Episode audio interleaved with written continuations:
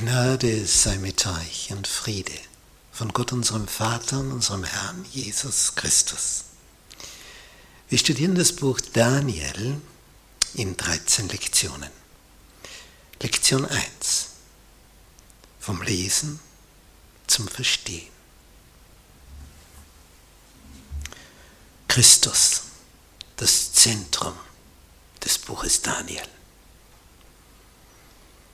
Christus ist grundsätzlich das Zentrum der ganzen Bibel.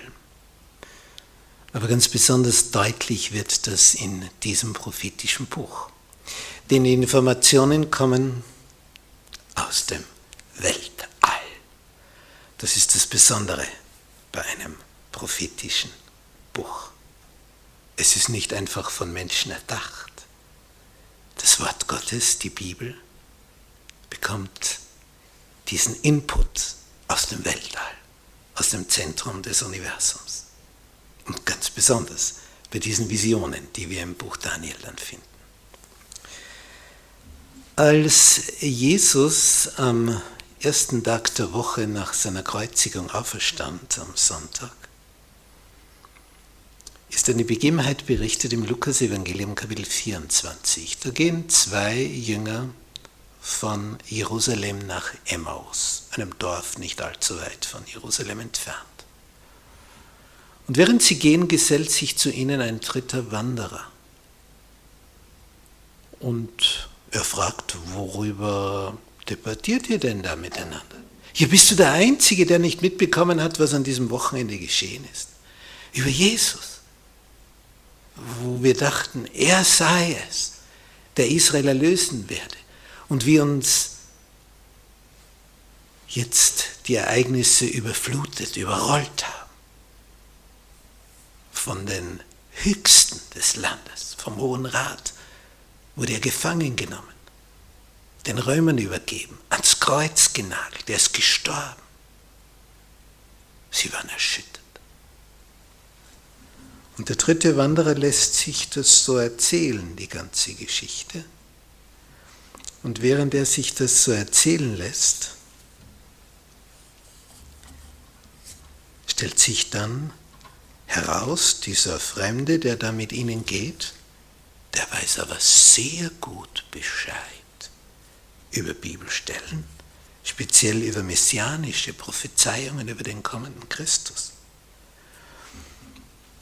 Und es heißt im Lukas-Evangelium Kapitel 24, O ihr Toren, zu trägen Herzens, all dem zu glauben, was die Propheten geredet haben. Wer also zu träge ist, diesen Texten zu vertrauen, ist in den Augen Jesu ein Tor. Und er fügt dann hinzu, musste nicht Christus dieser leiden? Und in seine Herrlichkeit eingehen. Musste das nicht so geschehen?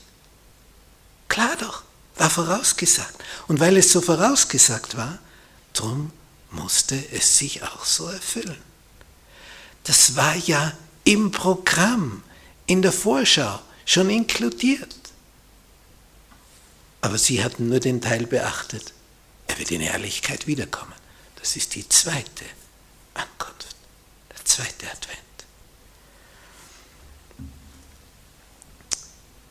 Zu den führenden Gelehrten seiner Zeit sagte Jesus in Johannes 5, Vers 39, ihr erforscht die Schriften, weil ihr meint, ihr habt das ewige Leben darin. Und genau diese Schriften sind es, die von mir, sagt Jesus, Zeugnis geben. Das ist der Kern des Ganzen. Und im zweiten Korintherbrief, Kapitel 1, lesen wir in Vers 20. So viele Verheißungen es gibt, wie viele es auch sein mögen, in Christus ist das Ja und in ihm auch das Amen. Das bedeutet, so ist es. zum Lob durch uns. Christus ist das Ja, das Ja Gottes zu uns Menschen. In Christus ist das Ja. Ich bin für euch. Ich bin mit euch. Ich bin gekommen, um euch zu erlösen. Das ist auch das Zentrum des Buches Daniel.